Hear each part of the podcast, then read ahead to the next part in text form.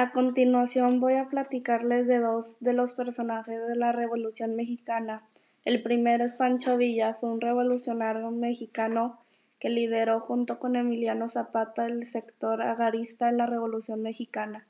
Campesino pobre, huérfano y con escasa formación cuando estalló la Revolución de 1910, llevaba muchos años fugitivo en las montañas a causa de un asesinato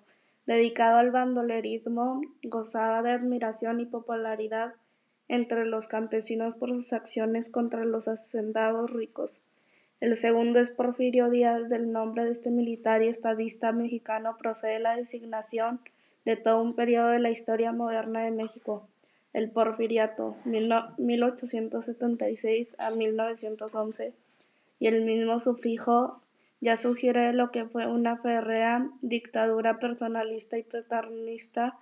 que reprimió toda oposición y anuló la libertad de prensa.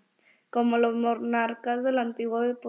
despotismo ilustrado, Porfirio Díaz pensaba estar sirviendo a su país al dotarlo,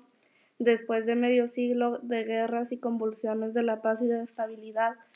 imprescindibles para el progreso económico, social y cultural. Ciertamente logró, aunque a sangre y fuego, la pacificación del país y su despegue en muchas áreas, pero hacia el final de su mandato su política había abierto una enorme brecha entre ricos y pobres y en 1910 su decisión que mantenerse en el poder prendió la mecha de la Revolución Mexicana.